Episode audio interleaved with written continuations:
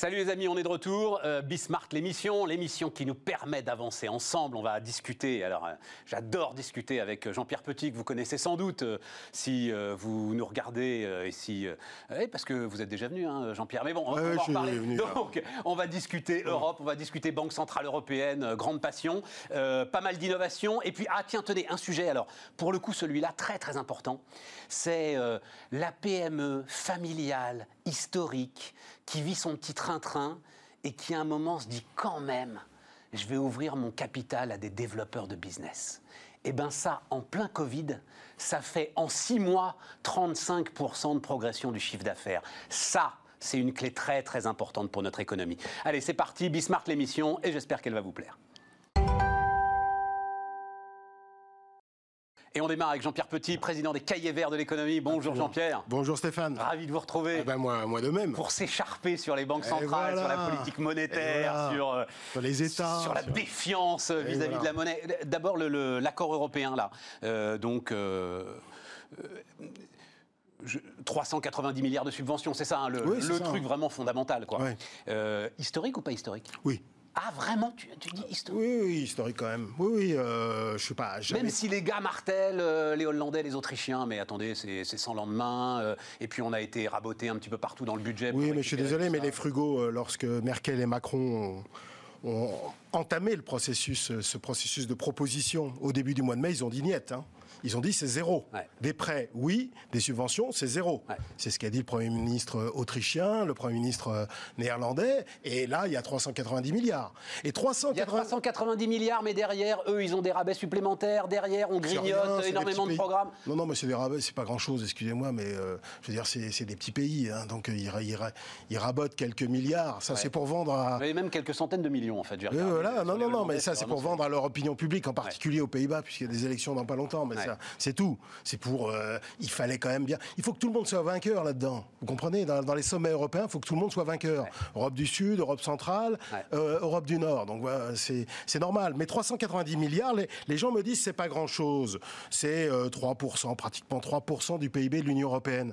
Mais à l'échelle du budget communautaire, c'est pas mal parce que le budget communautaire, historiquement, euh, depuis euh, des décennies, c'est 1% du PIB euh, communautaire. Donc, c'est pas totalement négligeable. Et puis, c'est la première mutualisation budgétaire. Alors, mais c'est ça, mais c'est. Alors, donc, c'est. alors, tu connais l'histoire, et particulièrement mmh. l'histoire des États-Unis, d'ailleurs, Jean-Pierre. Donc, ce moment hamiltonien. Oui, c'est Tu me racontes Hamilton, c'est-à-dire c'est la première dette fédérale oui, euh, entre les premiers États fédérés américains. Absolument, à l'époque il y en avait 13. Hein. Euh, c'est le premier secrétaire d'État au Trésor euh, des États-Unis, du premier président américain, George Washington. Et en 1790, il faut dire qu'il y, a une grande distorsion entre les États fédérés. Il y a la Virginie, qui est l'Allemagne de l'époque, en quelque sorte, qui elle s'oppose à toute mutualisation. Puis il y, a il y, a tous les États qui sont effectivement en grosse difficulté financière à cause de la guerre d'indépendance, évidemment.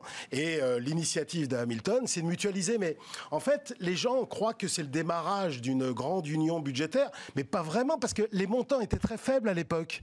Euh, même jusqu'au XXe siècle, jusqu'à la Première Guerre mondiale, les dépenses fédérales euh, aux États-Unis, en pourcentage du PIB, c'est moins de 5%. Même en 1929, avant le New Deal, les dépenses fédérales américaines c'est 3% du PIB. Ça peut paraître invraisemblable. C'est avec le New Deal, la Deuxième Guerre mondiale, et puis alors les programmes sociaux, euh, la Social Security, puis Medicare, Medicaid, où on est monté un peu plus de 20%. Aujourd'hui, c'est 22-23%. Donc c'était déjà le moment Hamilton Hein, les, Européens ont tendance à considérer que c'est le démarrage définitif de la fédéralisation budgétaire. Tu parles? Non. Bah, il y a, quand même une guerre civile. Non, mais il y a une guerre civile euh, entre les, deux. Entre les deux, entre 18.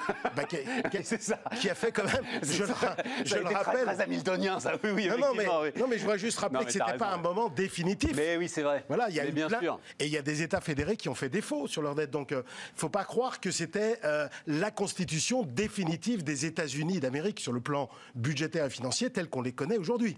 Donc voilà, c'est un moment hamiltonien. Et pour moi, c'est, si vous voulez, je vais, vous dire que c'est un petit moment hamiltonien. Voilà.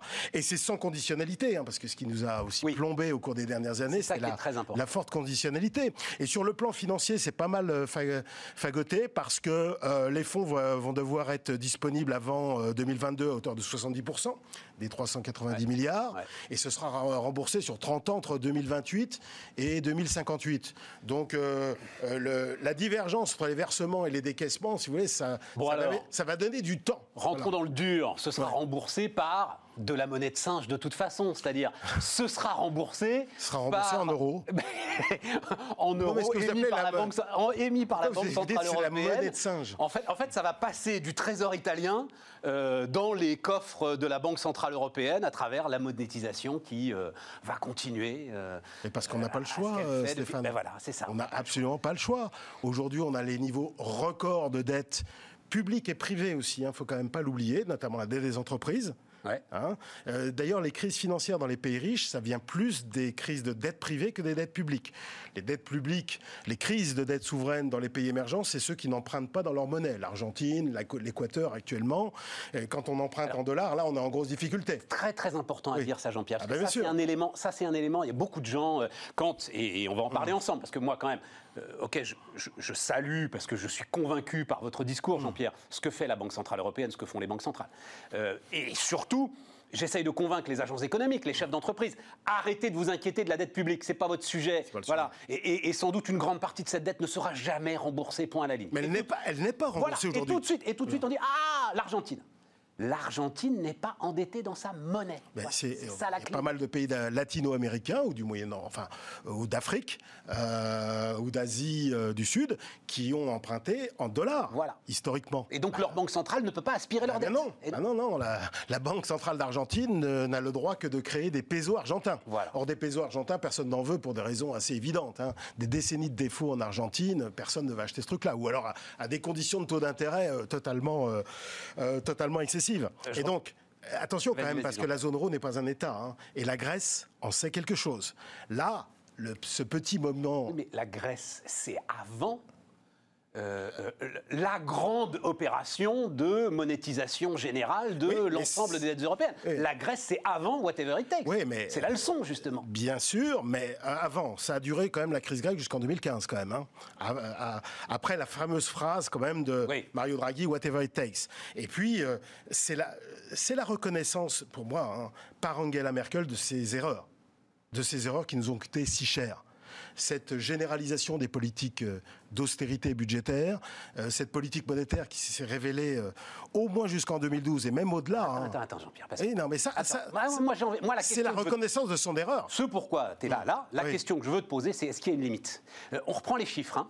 La réserve fédérale, c'est 3 000 milliards de dollars, donc de rachat de dette, donc émis en trois mois en 2008, elle avait mis deux ans à émettre 1400 milliards. C'est-à-dire qu'on a passé la surmultipliée. Je vais te répondre beaucoup plus euh, directement. Je vais te prendre les quatre principales banques centrales du monde riche la Réserve fédérale, la BCE, la Banque du Japon et la Banque d'Angleterre. Elles ont fait progresser en trois mois le bilan, leur bilan, de 20%. Un an après Lehman Brothers, c'était entre septembre 2008 et septembre 2009, le même bilan des quatre principales banques centrales n'avait progressé que de 6%. Ben voilà. Voilà. Donc, euh, et alors, tu me parles de chiffres, je te rappelle, je te rappelle que quand même que le, PIB américain est proche de, de, 22 euh, 000 milliards de dollars. Hein. donc euh, voilà, donc il n'y a pas de limite. Mais il n'y a pas de limite en économie. mais non, mais à, un moment, ça devient, ça devient complètement fou. C'est le même sujet sur la dette publique non, mais on parle de ça, on parle de la dette publique. C'est de ça dont on parle. Non, parce que là, c'est le bilan des banques centrales. C'est un petit peu. Qui aspire la dette publique, en fait. Qui aspire la dette publique et, la dette privée. Et qui permet des dépenses publiques sans fin, alors euh, Absolument. Absolument. Mais c'est pas possible, Jean-Pierre. Mais euh, bien sûr que si, c'est possible. Et il faut le faire. Et il faut aller plus loin. Et d'ailleurs, si j'avais un, un, regret à formuler à propos de l'accord euh, euh, européen, c'est qu'on n'aille pas assez loin. Et il aurait fallu aller beaucoup plus loin. Je regrette notamment que pour donner des gages, d'ailleurs, aux, frugaux, on ait coupé dans les dépenses euh, communautaires de recherche, de défense, etc. Enfin, c'est pas c'est pas des montants énormes. Mais bien sûr qu'il n'y a pas de limite. Mais non, mais on, a ce débat depuis une quinzaine d'années. Ah, mais il est passionnant de toute façon. Le Japon, je le rappelle toujours, le Japon, on est en phase de japonisation. Mais le Japon possède sa dette.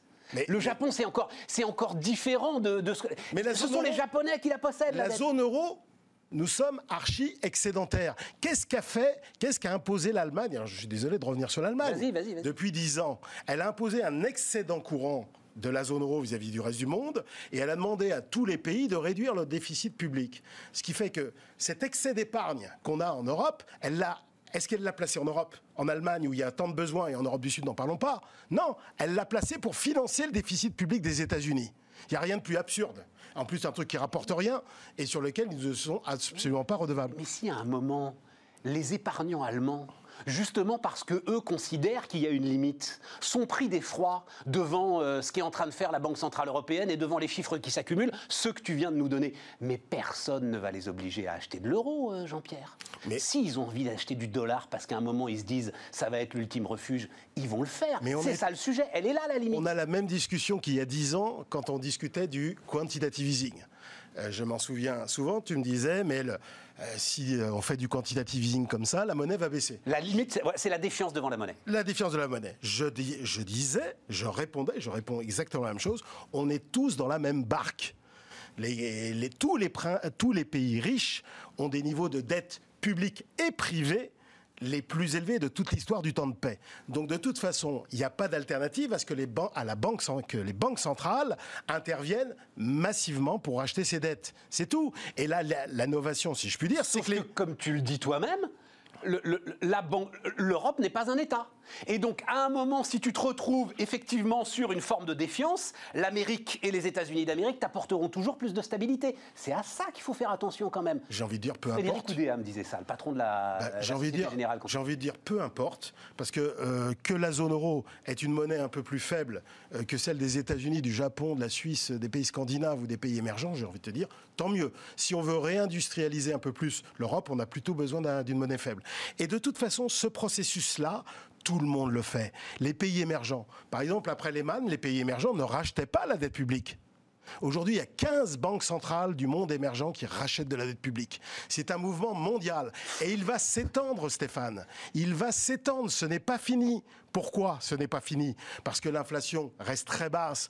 Elle est poussée à la baisse. Euh, c'est ce que j'appelle la japonisation depuis euh, très longtemps. Et pour l'instant, je suis désolé, mais ah. c'est bien, c'est bien le processus que. Rien ne bouge de ce côté-là. Voilà. C'est bien le processus. Les conditions macro-financières ne sont pas encore revenues au niveau euh, pré-Covid et donc il faut continuer euh, de booster euh, les actifs financiers. Et puis, euh, il y a la solvabilité, pas seulement des États, des entreprises. C'est pour ça que on parle sans arrêt des États, mais la dette la plus dangereuse, qui a le plus progressé depuis 10 ans, c'est la dette des entreprises. Que ça soit en Chine. Donc, donc, il faut tirer un trait sur les PGE, par exemple. Les PGE, pas besoin de les rembourser. Écoute, après, peut-être pas une mesure générale. Bah, on n'est pas à 100 milliards près finalement, euh, Jean-Pierre. 110 même, je crois que c'est les PGE. Non, mais hein, euh, les entreprises viables, elles peuvent rembourser. Après, c'est, il faut quand même sauver le maximum de ce qu'on peut sauver à travers les garanties d'emprunt, les rabais euh, sur les reports de charges, les, les allègements prudentiels qu'on, a, qu'on a mis en place. Non, mais il faut sauver la dette des entreprises. C'est un discours ultra cohérent constant. D'ailleurs, je te rends hommage là-dessus, mmh. depuis euh, plus de dix ans, sur cette idée effectivement, alors appelons-la même hélicoptère monnaie, cette idée effectivement qu'on est rentré dans un nouveau monde, euh, un monde de monétisation des dettes, un monde de croissance considérable des dettes et notamment des dettes publiques pourquoi à ce moment-là est-ce qu'on va ergoter sur quelques dizaines de millions ou même quelques dizaines de milliards d'allègements de charges? Non, parce qu'on les vanne. Il faut quand même que les signaux de prix, quand c'est possible, euh, continuent de fonctionner. Euh, moi, je suis pas il contre. Il faut quand même que les marchés en achètent un tout petit peu de cette Oui, bien sûr. Ah, voilà. Voilà. Il faut quand même que. Euh, Donc de temps en temps, envoyer des signaux de rigueur. Absolument. Même si pas le terme. Moi, absolument. Mais moi, ce que ce que je pense depuis des décennies, fondamentalement, c'est qu'aujourd'hui, les pays les pays riches, même de plus en plus de pays émergents, n'ont plus de croissance potentielle suffisante pour rembourser. Ils ont des niveaux de dépenses publiques qui ont vocation encore à progresser à cause du vieillissement, le vieillissement devant nous. C'est clair. Hein la protection sociale va se développer, notamment dans le domaine de la santé, de la retraite, ah bah, etc. Euh, on va recevoir tout à l'heure euh, Bernard Gilly, euh, Gensight, médicament incroyable contre une forme de dégénérescence de la rétine. 700 000 euros l'injection. Bah, bien sûr. 700 000 euros l'injection. Bon, là, on le voit bien, euh, dans la transition climatique, euh, les efforts sont encore devant nous, très largement. Dans la transition euh, numérique, alors on est très en retard quand même en Europe, on a besoin d'un soutien public. Tu crois pas ça? Alors, juste une question, c'est une, une, incise, mais de toute façon, tu reviendras et on en reparlera, mais c'est aussi le, le grand débat entre économistes, c'est est-ce qu'il n'y a plus de croissance? Ou est-ce que nos outils n'arrivent pas à mesurer la croissance digitale et, la réalité en fait d'une croissance qu'on ne voit pas dans euh, les statistiques? Il y a probablement une sous-estimation parce que euh, le partage des volumes et des prix dans, dans les produits, dans les biens et services très innovants est très difficile. Ça a toujours été le cas. Hein. Voilà. Mais de là au moins pour l'Europe continentale, ça ne remet pas en cause l'idée d'une baisse de la croissance potentielle. Alors même que les niveaux d'impôts de prélèvements obligatoires sont très élevés et que les, les, dépenses publiques sont déjà très élevées. On a une croissance potentielle qui est peut-être sous-estimée, mais qui est extrêmement faible. Là, on parlait des dépenses de vieillissement numérique, euh, climatique, mais il y a aussi les dépenses euh, liées à la sécurité. Que ce soit Biden ou Trump, le message américain, il est sur le retrait. Donc euh, il est en train de nous dire, ils sont en train de nous dire les Américains qu'il va falloir assumer nos dépenses de sécurité extérieure. Voilà, il y a quand même quelques ambitions impériales qui se manifestent à l'est de l'Europe, que ce soit chez Poutine et Erdogan. Le djihadisme, c'est pas terminé. Euh, les dépenses peut-être liées au, au flux migratoire. Enfin, et, la qualité de nos systèmes éducatifs. Alors je sais bien qu'il y a une question d'efficience des dépenses. Mais oui, parce que c'est quand même ça le sujet. Non, mais je sais. Plus on dépense, moins on est efficace en fait. Euh, ça dépend, parce que... Système éducatif, en tout cas, ça Je pense qu'on est à un niveau frappant. socialement et politiquement très difficile, parce qu'il y a aussi la sauvegarde de la démocratie, enfin de, certaines formes de démocratie. Ah bah. Tout ça sont des enjeux qui, qui, peuvent être résolus par euh, la monétisation des dettes. Pas et par la planche à billets de la Banque Centrale Européenne. exclusivement résolu par ça, mais c'est la condition, euh, absolument nécessaire. Non suffisante, je suis d'accord, mais c'est la condition nécessaire. Je ne voudrais pas revenir sur les années 30, mais euh, quand même dans les années 30, les banques centrales se croisaient les bras euh, lorsqu'il y a eu le choc du début des années 30 parce qu'il y avait les talons or. il n'y avait aucune politique budgétaire expansive. Il faut attendre vraiment les, les premiers New Deal de 1934 pour voir un peu d'expansion et c'est trop tardif. Voilà. Mais là, on a, une, on a une occasion unique. On sait ce qu'il faut faire. Et d'ailleurs, on apprend. Et l'Allemagne a, euh, d'une certaine manière, euh, appris de ses erreurs. Euh, parce que, finalement, l'excès de rigueur budgétaire, les critères du pacte de stabilité, c'est ça qui a quand même accentué les difficultés de l'Europe du Sud. On le voit bien, depuis 25 ans, l'Italie, par exemple, elle a un excédent primaire par rapport au PIB. Simplement, sur le plan économique. Excédent primaire, ça veut dire qu'on enlève le service de la dette. Voilà. Elle avait au début des années en dépenses publiques, en fait, elle s'en sort beaucoup Bien mieux sûr, mieux que nous, les Français d'ailleurs. Mais simplement, comme on lui impose une austérité budgétaire très très forte, ça réduit encore plus sa, croissance potentielle. Donc, Jean-Pierre, faut mettre le, paquet. Le problème, c'est qu'à partir du moment où l'argent est gratuit, il perd de son efficacité. Non, pas, pas nécessairement. C'est une question d'intelligence. Là, n'importe quoi, il n'y a plus de risque. Ce qui est bien dans ce plan-là, c'est qu'il y a une réflexion. Euh, dans un temps, dans un laps de temps assez rapide, c'est-à-dire à peu près six mois, même pas. Euh, où on cherche à coordonner quand même les choix, à cibler les choix, notamment vers la transition euh, climatique. Donc il y, a quand même quelque chose d'intelligent. Puis il va, il va, quand même, les plans de relance nationaux vont être quand même analysés au niveau de la commission. Il va y avoir un débat public là-dessus, démocratique. Donc ah oui, non, mais il va certainement. Non, non, c'est pas ça. C'est que je, t'entends et, je, je, me mets, je me mets à la place parce que je ressens ça de tout ce que tu dis, d'espèces de, de contradiction incroyable entre d'un côté, l'argent est gratuit, il n'y a pas de limite, ça ne pose aucun problème, et d'un autre côté, on va regarder les plans de relance, on va les analyser, la Commission européenne va faire son boulot, etc. Non, il faut les deux. Voilà, il faut les deux. Il faut vraiment les deux. De toute façon, les ajustements structurels seuls, c'est pas possible. C'est pas possible d'un point de vue économique. Alors sur le plan social, ah sociologique et politique, c'est mission impossible. C'est mission impossible. Donc on n'y arrivera jamais. Et donc il y aura une régression économique et je pense politique si jamais on ne fait pas ça. Ce qui est intéressant, c'est que évidemment, tu t'en doutes, euh, je reçois ici euh, bah, des gars qui euh, pendant dix ans ont été les, pourfendeurs de la dette publique. Voilà. Et qui et, là il y a un mindset qui est en train de changer. C'est évident, c'est normal. Mais c'est eux qui bougent. Mais c'est eux, qui, bougent, Mais, mais, en même temps, ils, ils, disent toujours, et j'en fais peut-être un peu partie, un peu comme euh, Marc Rutte, oui, ok, c'est pour ce cas-là, parce que pour ce cas-là, c'est exceptionnel. Mais une fois qu'on a dit ça, on se dit, comment on peut arrêter la machine? On ne peut plus l'arrêter, la machine. Mais je crois qu'il ne faut pas l'arrêter. Il ne faut pas l'arrêter. Tous les défis qui sont devant nous, que j'ai mentionnés, je pense d'ailleurs c'est pas là, c'est pas quelque chose d'exceptionnel qui a été décidé euh, euh, là sur le plan de le plan de relance euh, dimanche. Je crois que c'est quelque chose qui va se renouveler. Du moins c'est souhaitable. Et puis franchement ces histoires de dette publique, de dette extérieure, etc. Je veux juste rappeler quand même de façon Rapidement, parce qu'on tout est à fait sympathique à l'égard de nos amis allemands que le, le, le Wirtschaftswunder, le miracle économique des années 50 et 60 en Allemagne, c'est notamment basé sur une annulation de leur dette publique extérieure qu'ils nous devaient à nous et, et aux différents pays euh, vainqueurs de la Première Guerre mondiale ou de l'après-Seconde Guerre mondiale? Et, est-ce que tu crois, parce que j'ai lu ça, et euh, alors je ne connais pas, tu connais la situation allemande, tu as travaillé à la Bundesbank, euh, Jean-Pierre, est-ce que tu crois que le, le virage de Merkel et le fait qu'elle ait mis tout son poids pour obtenir l'accord de ce week-end, enfin de, de mardi, c'est lié au coup de semonce qu'a envoyé la Cour constitutionnelle. Oui. C'est-à-dire qu'à un moment, on dit euh, c'est pas possible qu'on arrête cette machine. C'est comme ça que je l'ai interprété. La, la décision de la Cour de Karlsruhe le, le 5 mai dit au gouvernement allemand, au Bundestag, il leur dit bon, écoutez, il faut être assez clair maintenant. Il Ouais. faut arrêter les ambiguïtés. Voilà. Soit vous faites un pas européen, euh, soit euh, vous restez dans là, mais alors à ce moment, on quitte l'Europe. Et la, Merkel ni les autres ne veulent pas quitter l'Europe. De- sur un plan stratégique, où ils vont aller Non, mais sur un plan un, c'est un autre économique. débat. Ne rouvrons Non, non, pas mais- ce tiroir-là. Non, mais c'est fondamental, Euh, parce que c'est l'Allemagne qui Ah, mais. Si on n'avait mais eu- l'Allemagne est le plus européen de l'ensemble des États de l'Union européenne. Ça, on est d'accord là-dessus euh, Non, mais enfin, on n'est Bon, pas d'accord. eh ben on, en une- on en reparlera une autre fois. Ce en tout cas, un prochain débat. s'il n'y avait pas une Allemagne. C'est fini, c'est fini, c'est fini, c'est fini. Euh, les amis, euh, on continue.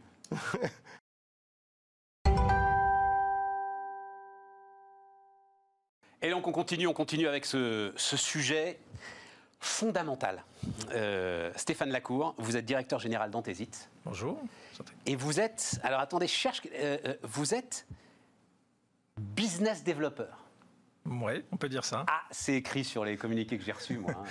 c'est bien, écrit. c'est super important, euh, Stéphane. Alors, je vais le dire très très vite. Donc, Antésite, euh, marque historique, moi que je connaissais pas, mais marque historique. J'aime bien le slogan la meilleure façon de boire de l'eau depuis 1898. Exactement. Voilà. Je crois que c'était une recette de réglisse, de sirop à la réglisse qui est C'est une le- recette inventée par un pharmacien à la base. Ouais. Donc euh, des similitudes avec des grands de ce monde de la boisson. Mais on va en Euh, voilà, mais qui en effet utilise les bienfaits de la réglisse pour euh, avoir un, pouvoir sucrant naturel.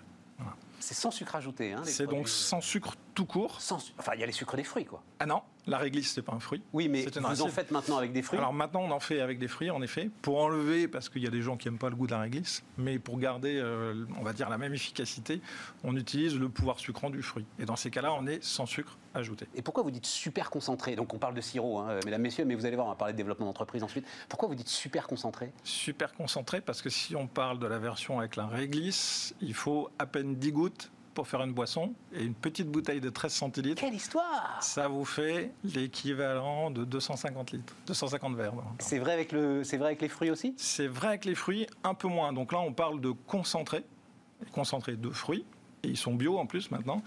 Euh, et là, vous avez un ratio de 1 pour 25. Si on comparerait avec un sirop normal, 1 pour 6, 1 pour 7. Donc vous voyez les ratios, Comment vous, 1 êtes pour tombé sur, 225. comment vous êtes tombé sur cette boîte Donc, je fais le, pitch très très vite et vous me corrigez évidemment si. euh. Donc il y, a- il y a quoi? Il y a à peu près un an. euh, le, alors, ça ne doit plus être le fondateur d'ailleurs, hein, 1898, mais en fait, le patron familial de cette entreprise, euh, qui euh, bah, vit sa vie, j'imagine, tranquille, hein, combien? Quelques millions d'euros de, de chiffre d'affaires, 6 millions de 100. hein. se dit je vais me faire un boost. Je vais faire rentrer trois gars qui ne sont pas de la famille, qui sont des investisseurs, qui sont donc des business développeurs. Exactement. Et, euh, eh ben, il fait ce que mais des centaines de milliers de PME familiales devraient faire. Bon, et, et six mois après que vous soyez débarqué dans cette entreprise, on se retrouve avec une croissance de chiffre d'affaires de 35% parce que vous lui avez ouvert les portes de la grande distribution. Globalement, c'est ça qui s'est passé? Non, ils y étaient, mais on a, on a restructuré, on va dire, l'offre, premièrement. On a sorti des nouveautés et on a amené dans notre euh, petit package en dehors d'amener de l'argent à la société. Un million, vous avez amené. Euh, hein. Exactement. Euh, on a amené aussi des contrats. C'est-à-dire qu'aujourd'hui, Antésite, c'est aussi un producteur. Notre savoir-faire, c'est l'extraction végétale. On dit toujours de, de la plante à la bouteille. Euh, dans ce savoir-faire-là, on a amené deux grosses références. Et Antésite, aujourd'hui, est, est à la base bah, de thé glacé infusé bio double infusion pour la marque Columbus Café, par Ah, voilà, exemple. ça.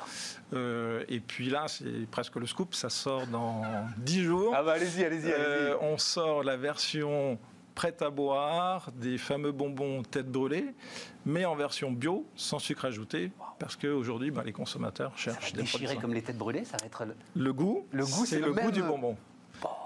Tout ça qu'avec des fruits, avec des produits naturels. Et là aussi, je me dis, il faut que quelques gouttes, hein, parce que c'est. Euh, alors, les têtes brûlées, les amis, allez-y. Hein, les enfants connaissent. Voilà, oui, exactement. exactement. C'est les enfants qui vont le réclamer, mais c'est les parents qui vont Qu'est-ce qui fait que. C'est où On est? Dans le sud de la France, je crois. Hein, euh... Antésite, c'est Voiron. Donc, Voiron, c'est 28 km de Grenoble, donc dans ah le 38, dans l'Isère. Qu'est-ce qui vous amène euh, dans l'Isère? Qu'est-ce qui, euh, Comment est-ce que vous êtes tombé sur cette entreprise? Que vous êtes en train de transformer en pépite? Alors, moi, je viens, je viens, du monde de la boisson, donc euh, je connaissais Antésite un peu comme tout le monde dans la boisson, on va dire. Hein, et à travers quoi? La grande distribution? À travers votre parcours professionnel avant, c'est ça? Parcours professionnel, et puis bah, en effet la grande distrib, parce que bah, ce sont mes clients traditionnels. Euh, et donc forcément, bah, quand on croise les produits, on croise les gens sur des salons, et puis des amitiés naissent, des rencontres se font, et, le projet s'est fait comme ça en fait. Voilà, par des rencontres, euh, c'est que des histoires d'hommes en fait. C'est-à-dire que c'est la rencontre qui a amené euh, le, le patron familial à se dire ok j'ouvre mon capital, c'est pas sa volonté au départ, c'est les deux.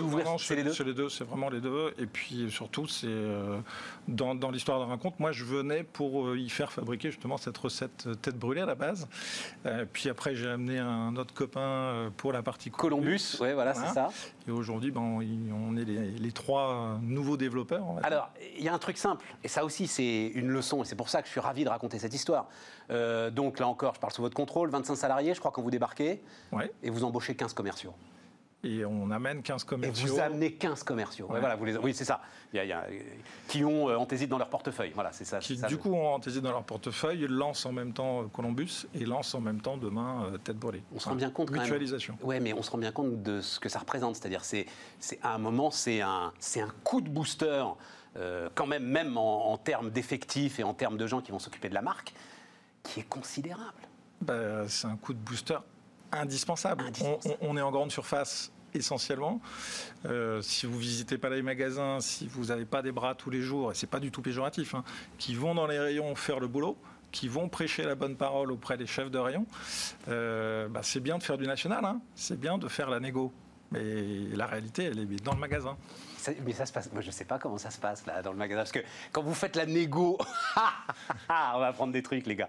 Quand vous faites la négo nationale, vous avez quoi Globalement, une place dans les rayons, mais euh, c'est le chef de rayon qui va. Euh, globalement, on a une place qui est, qui est assurée. Elle peut être permanente, complémentaire, et elle optionnelle. en haut, au milieu, en, bas. en bas. Voilà. Donc ça, bien entendu, on travaille avec les catégories managers des différentes enseignes pour essayer d'avoir la même, meilleure position. Parce qu'il y a une meilleure position, il n'y a aucun doute. Il y a, euh, ah, tout le monde. En face des yeux. Alors ça dépend de votre taille, hein, bien sûr. Mais, en général, c'est ça. en général, c'est ça. Oui, mais, oui, mais ça, c'est négocié au national, ça. Euh, si vous êtes en face des yeux ou si vous êtes sur le haut ou si vous êtes sur le bas. C'est négocié au national. Euh, c'est pas toujours appliqué au magasin. Eh ouais, c'est ça. Et parce que, bah, justement, si vous y passez, vous arrivez à faire des choses. Oui, et puis parce que le chef de rayon, il a son trafic. Lui, lui, le chef de rayon, il faut que ses rayons, ils tournent. Donc euh, il n'est pas là non plus pour faire de la poésie. Et si ce qui a été négocié au national, ça lui détruit son chiffre, euh, il a une forme de liberté. C'est pas forcément que ça lui détruit son chiffre, c'est que lui, en tout cas, il a un intérêt, c'est de développer son chiffre. Donc pour développer son chiffre, la meilleure façon de le faire, c'est de le faire avec les gens qui viennent le voir. Donc euh, forcément, ou qui font de la pub à la télé et qui, mettent en avant leurs produits. Vous rentrez à 3 c'est une forme de risque, ça, de, rentrer à 3 par rapport, parce que où, les trois sont vraiment dans une association ultra solide, par rapport, euh, je parle toujours au, à l'actionnariat familial. Voilà. Non, non c'est forcément une prise de risque, comme toute association, quand tout va bien, ça va bien. C'est le jour où il y a des problèmes qu'on voit si l'association est, dure et, si elle, et, si elle, fonctionne. Mais pour le moment, tout se passe bien. Donc, Et par rapport à l'actionnariat familial, comment est-ce que ça s'est passé?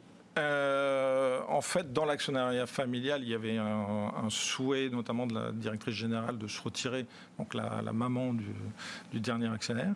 Euh, et donc, c'est cette place-là qu'on prend, en fait. Hein, et on n'est pas sur une. Parce que parfois, c'est ça aussi le sujet, une famille étendue depuis 1898. Il y a des tas d'ayants droit dans tous les sens, qui ont une part de capital, qui peuvent dire un truc, qui freinent ceci. Non, non. aujourd'hui, ils ont un pool, donc ils, sont fédérés entre eux. Voilà, il n'y a pas de problématique euh, sur ce point. Ça répond au, parce que euh, mot quand même du produit euh, et de, et de l'été.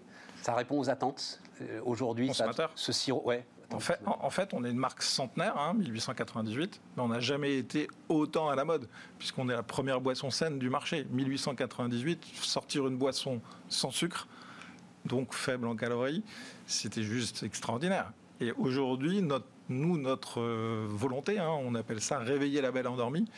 Réveiller la belle endormie, c'est faire redécouvrir ce produit, en fait. la base, c'est ça. Donc, on a plein de, de, potentiel, on va dire. Le premier, c'est de se dire, on est expert sur la réglisse, on traite 250 tonnes de réglisse par an. Euh, dans notre concentré anthésite, il y a plein de gens qui aiment la réglisse qui ne le connaissent pas.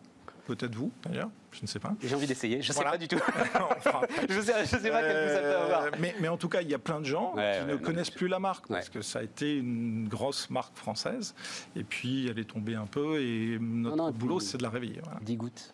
10 gouttes sans sucre, ah, c'est intéressant. Bon, en tout cas, voilà. Euh, merci beaucoup d'être venu, Stéphane. Euh, merci à vous. Ça va être un des sujets qu'on va porter. C'est-à-dire, euh, aujourd'hui, il y a la falaise démographique, elle est réelle aussi pour, je disais, des centaines de milliers, mais oui, des centaines de milliers de PME en France. Et, et bah, il y a des jeunes gens qui, à un moment, sont dans un parcours professionnel où ils se disent tiens. on n'est plus si jeunes que ça. Oui, on n'est plus si jeunes que ça. enfin, bon, voilà. Non, mais vous, êtes, vous êtes dans un parcours professionnel où, à un moment, on se dit tiens, j'ai envie moi aussi de. De booster les choses. Ouais, et puis, et puis de prendre une boîte, quoi. Et, voilà, et d'être le patron, et d'être chez moi, et de créer de la valeur, et de donner de la valeur au capital. Et, là, et là, on a l'avantage d'avoir un énorme héritage, quoi. Bon. Voilà. Anthésite, allez voir ça les amis. Euh, on marque une pause, on se retrouve dans un instant. Allez, on va repartir, avec euh, bah, ce qui est un des enjeux. Alors, enjeu d'ailleurs qui est aussi au cœur des réflexions européennes, au cœur des programmes européens. Euh, on va parler des batteries. La fameuse Europe des batteries. Euh, Christophe Gertner, il est le, PDG de, de Forcy Power. Ah, j'ai oublié de vous demander, Christophe, mais si vous le donnez, c'est quoi le chiffre d'affaires? Je voudrais le, donner une dimension de la taille de Forcy Power qui euh, fait euh, alors euh, tout type de batterie d'ailleurs, mais, on va reparler. Ce sont des chiffres qu'on ne diffuse pas encore. On est en dessous de 100 millions, mais pas trop trop loin. D'accord, plusieurs dizaines de millions de, de chiffre d'affaires. Plusieurs S derrière. Parce que vous faites pas l'automobile? Non, et ça c'est un positionnement déterminé, clair. On ne veut pas se positionner sur la voiture particulière. On laisse ce débat aux fabricants de voitures et aux fabricants d'accumulateurs de l'autre côté. on a des produits un peu plus techniques, en série un peu moins grande, plus importants, véhicules lourds essentiellement. Ça c'est notre positionnement. Et on a un autre positionnement sur un marché peut-être un peu original, c'est les véhicules légers, les deux roues, les trois roues, les quatre roues légers. J'ai vu ça, j'ai vu une adorable batterie pour, euh, pour des scooters là. alors, on en fait beaucoup, effectivement. Mais, mais, scooters 50 cm3 aujourd'hui, enfin, ah, équivalent 50 cm3 ou plus gros? Je sais pas, chez Peugeot, ils m'ont dit qu'il n'y avait pas de marché pour euh, du 125 électrique ou de l'équivalent. Ça commence, ça commence. C'est également une question de performance et de coût de batterie. Aujourd'hui, ça, se développe. Aujourd'hui, ça se développe. Le, prix de la batterie. le marché se développe avant tout en Asie, en Asie en Inde. Et c'est d'ailleurs là où se trouvent nos plus gros clients. En Chine, en Inde, en Asie du Sud-Est, au Japon. C'est vraiment là où se trouve le développement de ce marché. Vous êtes un groupe français, mais vous êtes installé partout. Euh, enfin, il y a trois gros sites de production, c'est ça, hein, euh, Christophe? Oui, il y a trois en Chine, et il y en a un en, Pologne et en France. Et vous dites la Chine, c'est pour le marché local chinois C'est pour le marché asiatique. C'est pour le marché asiatique. C'est-à-dire nous servons le marché chinois et le marché asiatique à partir du marché chinois. Nous servons le marché européen à partir de l'usine française. On nous dit qu'il y a aujourd'hui un enjeu industriel, c'est identifié, alors pour l'automobile, mais à un moment, euh, voilà, c'est identifié comme un des enjeux industriels les plus importants peut-être pour, euh, pour l'avenir et sans doute pour l'Europe. Parce que l'Europe, nous dit-on, est totalement désarmée en fait dans cette euh, bataille de batterie. C'est quoi aujourd'hui? Forcy Power, donc en France, en Pologne, en Chine, conçoit, développe, assemble, mhm. fabrique, on, peut dire fabrique. Ah, bien sûr, nous sommes un groupe industriel de 600 personnes, un peu moins de 600 personnes. Euh, on va dire 60% de nos salariés fabriquent, sont dans des usines en France. Beaucoup de salariés, une centaine de salariés, sont en, recherche-développement. Donc on est vraiment une boîte de développement, une boîte de fabrication d'industrialisation de batteries. quelle est la dépendance vis-à-vis, alors je vais dire de la Chine parce que euh, bah, euh, il y a quand même des guerres commerciales qui montent, hmm. et après on pourrait peut-être l'étendre à l'Asie, mais vis-à-vis de la Chine, quelle est la dépendance aujourd'hui? Est-ce que vous pouvez vous passer totalement? Est-ce que ça, est-ce qu'on peut faire une batterie sans que rien dans la batterie ne vienne de Chine? Oui, mais pas dans le domaine de la voiture particulière. Nous-mêmes, l'essentiel de nos fournisseurs sont coréens et japonais. Donc on se passe très très largement de la Chine. En revanche, pour les voitures particulières ou pour les biens, les objets grand public qui utilisent des batteries, l'essentiel de ces batteries-là sont, faites en Chine, sont faits en Chine. Pourquoi? Eh bien simplement parce que la Chine a monté cette filière-là il y a une quinzaine d'années, il y a une vingtaine d'années. Il fallait investir jusqu'à une dizaine d'années. Aujourd'hui aussi, il faut encore investir. Mais c'était le moment où cette industrie-là a émergé. Elle a émergé au Japon il y a 30 ans, en Corée il y a 20 ans, en Chine il y a 10-15 ans. À ce même moment, l'Europe s'est désarmée. Et donc effectivement, aujourd'hui, avec beaucoup de retard, revenir dans un marché qui n'est pas mature, mais qui s'est déjà établi, c'est extrêmement compliqué. Mais donc c'est juste une question d'efficacité industrielle. C'est une double question. C'est une question de recherche-développement. Quand vous avez accumulé des dizaines de milliers de brevets pendant des années, vous avez un avantage. Lorsque vous avez une capacité de production installée, et aujourd'hui la batterie est une industrie, il faut beaucoup d'usines, des usines qui coûtent extrêmement cher, vous avez un avantage. Et lorsque vous avez une base établie de clients à travers le monde, vous avez un troisième avantage. Donc si vous êtes un nouveau venu sur le marché, repartir d'une feuille blanche et dire je vais conquérir le monde, c'est presque pas possible. Mais c'est comme ça dans toutes les industries. Bah, il y a un gars qui s'appelle Elon Musk et qui est en train de le dire quand même. C'est une rupture dans le domaine de la voiture, effectivement. C'est-à-dire que c'est pas la batterie sa révolution. En fait, il, s'appuie sur une technologie Panasonic d'un groupe japonais.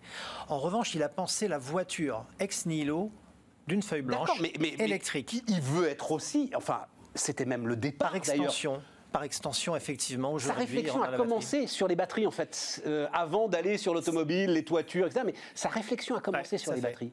En fait, sa réflexion était de dire, aujourd'hui, les fabricants établis qui travaillent sur une base de moteur à combustion, qui font ça depuis un siècle, ne vont pas pousser l'électrique. Or, l'électrique est possible. Et lui s'est dit, j'ai pas de base installée, j'ai pas d'usine à gérer ou à sauvegarder.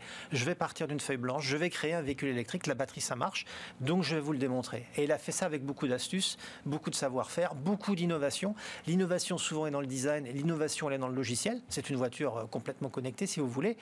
Et c'est comme ça qu'il a réussi à faire euh, sa place au soleil, Alors, dire. Et si on revient sur Force Power, euh, taille à peu près comparable, peut-être que je dis une énormité, mais je ne crois pas, à Saft, euh, qui était l'autre, euh, alors, racheté par Total maintenant, mais, mais qui était l'autre industriel de la batterie Alors on n'est plus dans les mêmes métiers. Saft est aujourd'hui une société importante, significative dans le métier de la batterie, mais dans des, dans des niches euh, tout à fait particulières. Le spatial, l'aéronautique, la défense, etc. etc. Il y a des niches de batterie partout D'énormes niches de batterie. Alors ces niches ont une certaine taille, Saft vit sa vie dans ces marchés-là, et nous nous sommes positionnés sur les véhicules routiers, euh, les bus, les camions, les trains, les bateaux, et de l'autre côté les scooters. Donc on n'est pas sur les mêmes marchés, et dans ce positionnement-là aujourd'hui, on est, euh, si ce n'est unique, en tout cas on est une référence en Europe effectivement. Mais est-ce que est-ce qu'on peut continuer à avancer et, à tracer la route que vous tracez avec des moyens qui restent des moyens limités? Quand, vous me dites, euh, et on va en parler tout à l'heure avec les bibliothèques, parce que c'est le même sujet finalement, quand vous me dites les Chinois sont capables à un moment d'investir des dizaines de milliards, bam, de déposer euh, des milliers de brevets, euh, allons-y et de vitrifier le marché. Oui, vous avez tout à fait raison. Mais c'est là où il faut segmenter l'accumulateur, la batterie, en fait, on parle d'un accumulateur. L'accumulateur, c'est de l'industrie lourde, avec de l'électrochimie, de la recherche, du développement et de l'industrialisation. C'est des capitaux monstrueux. Mais l'accumulateur devient une commodité. Et aujourd'hui, s'attaquer à ce marché de la commodité avec 10-15 ans de retard, il ne faut pas le faire. Ce n'est pas du tout ce que nous faisons. Nous, on est sur l'ingénierie système. Il y a au moins autant de savoir-faire. Alors, ce, que vous me parlez, ce dont vous me parlez, les accumulateurs, vous les achetez en fait? On les qualifie, on les achète. on a une palette, on a des dizaines de fournisseurs euh, dans le monde. Là, je viens de regarder encore juste à l'instant, il y a une vingtaine de fournisseurs significatifs euh, en Chine. On travaille peu avec eux. On travaille avec 3-4 Coréens, on travaille avec des Japonais. Mais vous avez une potentialité de fournisseurs énorme. Donc, vous avez le choix de l'accumulateur. Certes, il y a une tension sur le marché du fait du développement de la voiture, mais vous avez, dans l'absolu, vous avez un choix. Donc on qualifie cet accumulateur qui pour nous devient une commodité à l'intérieur du système. Et c'est le système dans son intégralité, avec toute la partie thermique, mécanique, l'ingénierie système, l'électronique, le logiciel. C'est ça le savoir-faire. Ça, c'est notre savoir-faire. C'est ça qu'on conçoit et qu'on fabrique ensuite. Aujourd'hui, si vous voulez, si vous êtes un fabricant de véhicules, vous n'achetez pas un accumulateur vous achetez un système. Et nous faisons le système. Et ce que vous dites me fait furieusement penser au data center. C'est-à-dire, euh, on pense que c'est des calculateurs euh, les uns derrière les autres, et plus tu mets de calculateurs, et plus tu es efficace. Non. En fait, il faut, euh, dans les connexions, il y a du logiciel, il y a de la. C'est de la mécanique, c'est de la thermique, c'est de l'ingénierie. Enfin, c'est plein de compétences. En fait, il faut pouvoir marier beaucoup de domaines de compétences techniques, de les faire travailler ensemble et de leur faire de concevoir un système. Quand on parle d'un Airbus, effectivement, c'est pas un composant. Un Airbus, c'est un système. Et nous, on fait la même chose dans le domaine de la batterie. Ouais, bonne image. très très bonne image. Bon, est-ce qu'il y a un espoir pour euh, l'Europe que de retrouver une souveraineté, je vais le dire comme ça, sur alors peut-être pas les accumulateurs, ok, je suis convaincu, c'est une mmh. commodité, on n'en a peut-être mmh. pas besoin, mais en tout cas sur la, conception des batteries qui maintenant vont nous accompagner dans euh, l'ensemble de notre vie quotidienne. Bien sûr. Alors d'abord sur la commodité, il y a de petites places à prendre. Il n'y a pas de place de leader à prendre. C'est un petit peu tard, mais quand même, il y, a toujours, il y aura toujours certaines places à prendre. Sur le système lui-même, la bataille, elle n'est pas jouée. À un moment, juste sur, l'accumulateur, mhm. comme on l'a vu là euh, avec les masques. Euh, ça va être considéré comme quelque chose de stratégique. On va se dire, il faut absolument qu'on ait quelque part en Europe les moyens d'en fabriquer?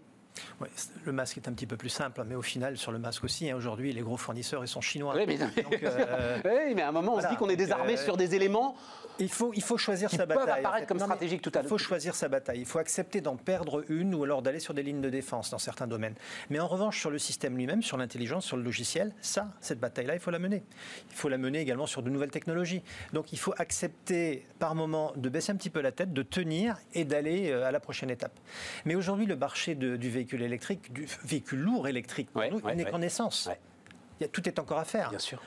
Aujourd'hui, on ne parle pas de cycle court, nous on parle de croissance de 10-15 ans. Et 10-15 ans, ça donne le temps de se positionner sur autre chose. D'abord de croître sur le marché actuel et ensuite de penser aux prochaines générations.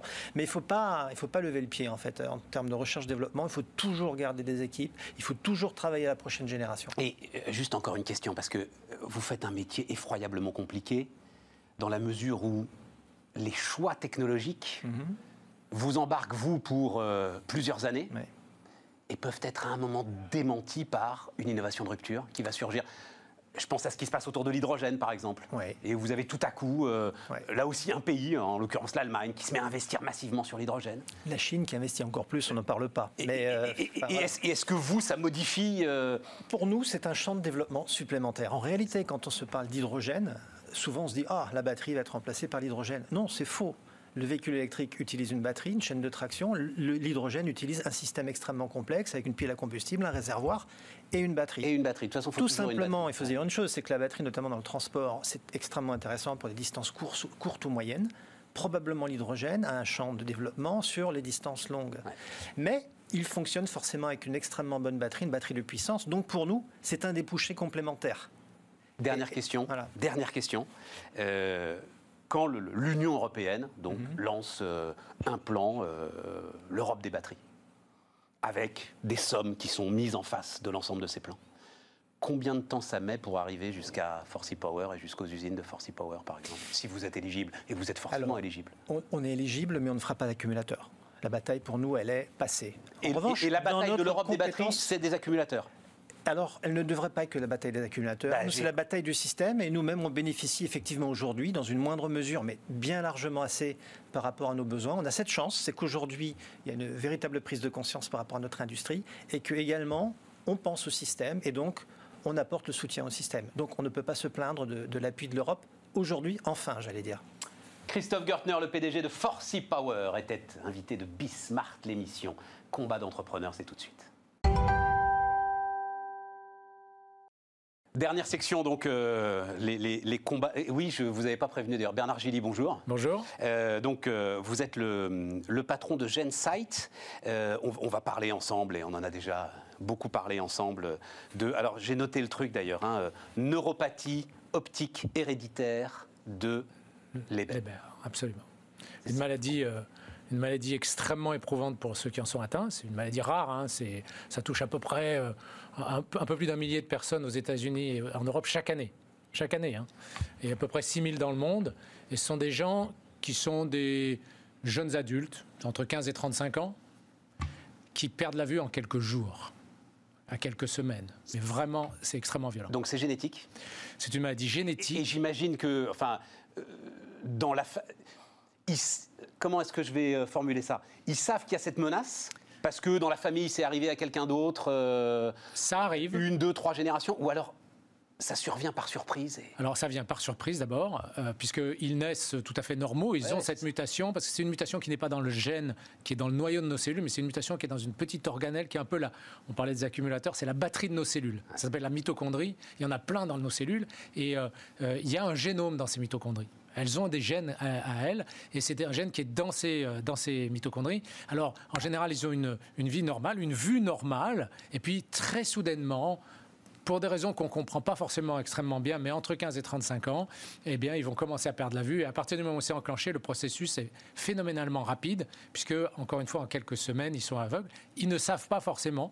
Il peut y avoir des familles dans lesquelles on, on connaît une tante, un oncle, un cousin qui a eu ça, et à ce moment-là, et de manière totalement inexpliquée, parce que euh, en fait, elle a émergé récemment. Enfin, l'explication a émergé récemment. Alors, on sait depuis quelque temps que c'est une maladie mitochondrienne. On connaît le gène dans la mitochondrie impliquée, et ce n'est que depuis la création de, de Ginsai qu'on sait s'attaquer aux maladies des mitochondries parce qu'on a développé une technologie qui vient de l'INSERM, qui nous permet d'aller corriger ce défaut génétique à l'intérieur de ces mitochondries. Absolument. Donc, euh, thérapie génique, là, vous êtes vraiment fermement convaincu d'avoir trouvé le médicament Alors, euh, le médicament, il est très avancé. Hein. il s'appelle le Lumevoq, d'ailleurs. Mais, c'est vrai que vous, publiez, vous avez publié là, des, des, tests. Et donc, on, a, on traite une fois.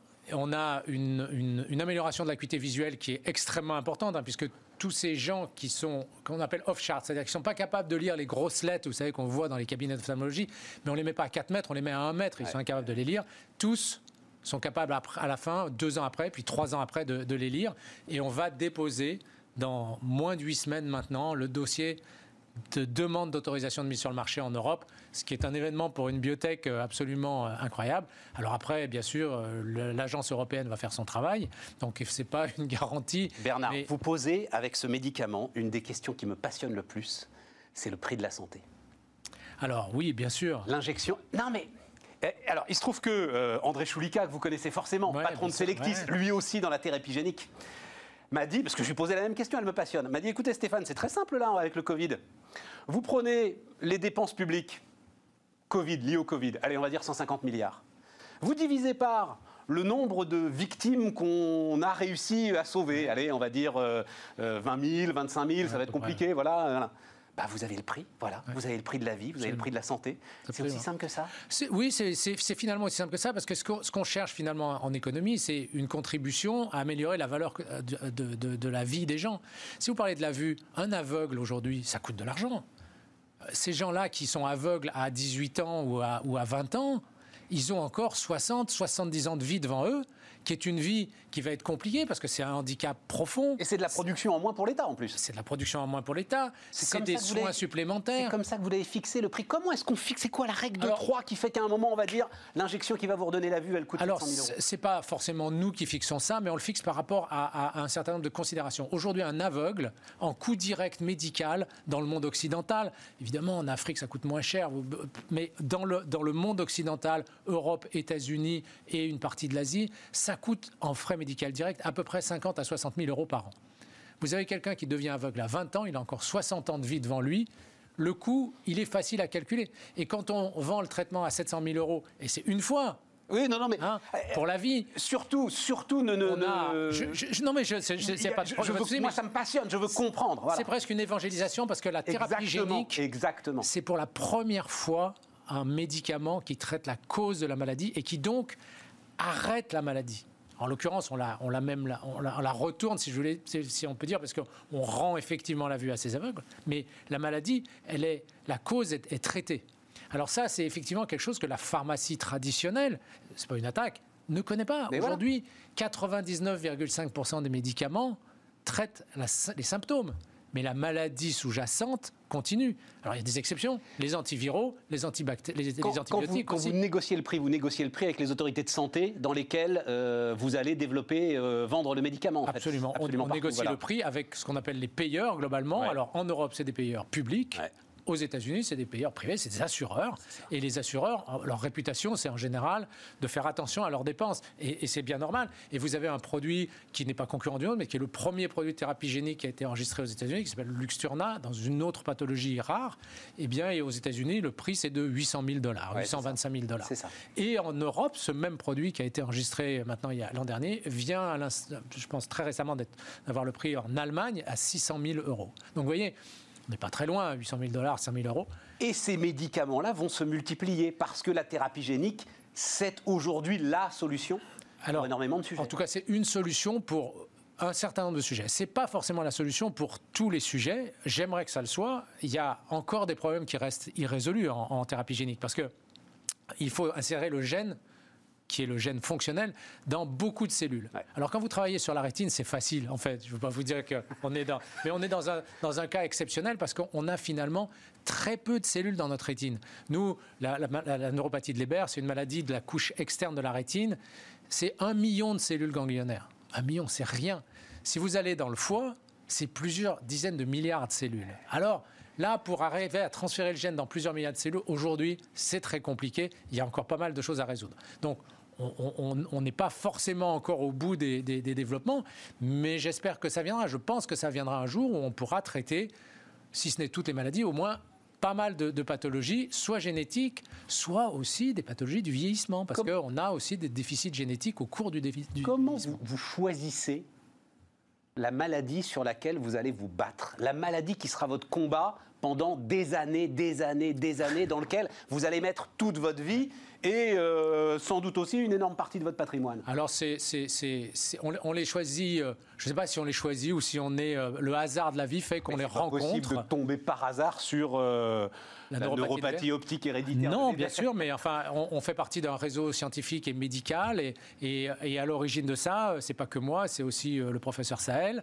qui est confronté avec des patients à qui il est obligé de dire vous avez une neuropathie de Leber, euh, c'est pas trop la peine de revenir me voir parce que de toute façon, dans deux mois ou dans trois mois, vous allez être aveugle. Euh, et, quand, et quand on discute de ça avec des cliniciens, comme ça a été le cas, et qu'on se dit, ouais, on peut avoir des idées par ailleurs, on lit de la science, on a des gens qui, travaillent sur, sur ces problématiques-là, et ben après, on, amalgame ça et on se dit, Là, y a un on peut faire quelque chose. on peut faire quelque chose. Et je vous assure, enfin, je le dis, mais vous, vous le savez, c'est lorsqu'on a vraiment vu les premiers patients qui, euh, qui, qui, qui, parlent, ah. ils ne me parlent pas à moi, mais ils parlent à leur médecin en, leur en disant mais, mais on, est capable, euh, assez, assez, peu de temps après le traitement, il faut à peu près un mois et demi à deux mois pour que la machine se remette en route, euh, subitement ils se disent mais, ils disent mais j'ai regardé dans ma main et je voyais les couleurs de, de mes stylos. Mais, et, en plus, et en plus, ce sont des gamins, euh, Bernard. Alors, beaucoup sont des gamins. A ça fait, qui je ne veux pas avoir le grand respect pour. Non, non, non. non, non mais... Mais, mais, disons que euh, perdre la vue à 90 ans, euh, c'est évidemment un drame, mais, mais, la perdre à ah, ouais, c'est sûr, c'est sûr. Et alors on a fait, euh, on a fait, on l'a, on l'a montré la semaine dernière dans un KOL event euh, avec des médecins américains qui, aux États-Unis, on a les, les, on a des, des compassionate use, c'est-à-dire des, des, patients qui ne pouvaient pas rentrer dans l'étude clinique parce que c'était trop tard, l'étude était fermée euh, et qui ont demandé à être traités. Donc l'agence réglementaire américaine a donné l'autorisation d'être traités. Alors c'est des patients qui ont été traités dans les deux yeux et, les résultats sont, exceptionnels. Vous avez un, pour le coup, c'est un gamin, il a, commencé à perdre la vue à 14 ans, qui euh, rejoue au basket. Deux ans après, il rejoue au basket. il, pouvait, il pouvait même plus traverser une pièce. En fait, il était. Voilà, c'est ça. Exactement. Alors, attendez Bernard, j'ai une dernière question. Il nous reste deux minutes parce que c'est ça aussi, là-dessus aussi que je voulais vous entendre. C'est, euh, euh, alors, j'ai appelé ça la science en question. vous dites, pour faire un essai clinique, il faut un minimum de deux ans. Comment est-ce que vous avez réfléchi à ce qui s'est passé, à l'espèce d'hystérie autour des essais cliniques pendant le Covid? Oui, alors d'abord, la crise du Covid a impacté les essais cliniques. Les hôpitaux euh, sont occupés à autre chose. Euh, les patients peuvent pas vraiment, les patients qui ne sont pas Covid ne peuvent pas y aller. Moi, la question c'est, tout à coup, euh, tout le monde a eu un avis sur la façon dont on devait faire un essai clinique. Et on nous a dit, euh, on peut faire des essais cliniques de guerre et, euh, il faut accélérer les choses. Et, ce qui faisait la science n'existe plus. Enfin voilà, tout ça. Oui, mais je pense que c'est. Alors après, il y a, l'urgence qui fait qu'un certain nombre de gens changent d'avis. Je crois qu'il faut particulièrement en temps de, de crise du type Covid, garder les pieds sur terre et surtout garder se garder de faire des choses qui peuvent mettre à risque la santé des patients. Parce que là, sur le Covid, on parle à la fois de traitements antiviraux. Euh, on, a, on, a, on a vu tous les, tous les débats, les polémiques qu'il y a eu autour de la l'hydroxychloroquine et des autres. Mais, mais, on, était sommé d'avoir un avis sur un traitement médical. Enfin, mais vous voyez qu'on parle maintenant de vaccins. Et le vaccin, on traite des personnes saines. Alors il faut faire extrêmement attention. Oui, on peut se lancer le plus rapidement possible dans des essais cliniques, mais il faut être sûr que ces essais sont faits dans les normes, avec les critères de mesure de l'effet qu'il faut, et surtout dans le respect de la sécurité des patients. Et ça, alors j'ose espérer que c'est le cas aux États-Unis et, en Europe. Je pense que c'est le rôle des agences réglementaires, évidemment, de de s'opposer un peu à l'urgence en disant mais attendez, il faut faire les choses correctement. Parce que ça, euh, je pense qu'on on aurait du mal à se remettre, même aujourd'hui, d'un accident qui se déroulerait dans un essai clinique sur le Covid. Enfin, c'est quelque chose qu'il faut absolument éviter. Même si L'urgence est là, même si l'urgence est Ce qui nous ramène au début de notre discussion, c'est la pression économique qui euh, fait Oui. qu'on rentre dans cette espèce euh, d'hystérie et, et- et dans cette, euh, cette, cette course au Alors en France, on a, 30 secondes, Bernard. comme on n'a pas beaucoup de financement, on, on est, on est loin de rentrer dans cette hystérie, vous voyez bien. C'est votre Donc, dernier. euh, Alors c'est le dernier dada de Bernard Julie, mais on en reparlera et vous reviendrez. C'est vrai que Absolument. vous dites qu'il y a, y a- vous dites qu'il n'y a pas d'argent pour financer, mais du vrai argent, hein, pas ce que les, les investisseurs appellent parfois du petit argent. Non. Il n'y a pas de vrai argent pour financer la croissance des entreprises d'innovation technologique en France Il n'y a pas. Il n'y a pas. Toujours pas. Toujours pas. Malheureusement. À l'échelle européenne, peut-être. Même pas. À bientôt, euh, Bernard. À bientôt. Bernard Gilly, Gensight. Euh, les amis, c'était Bismarck l'émission et on se retrouve demain.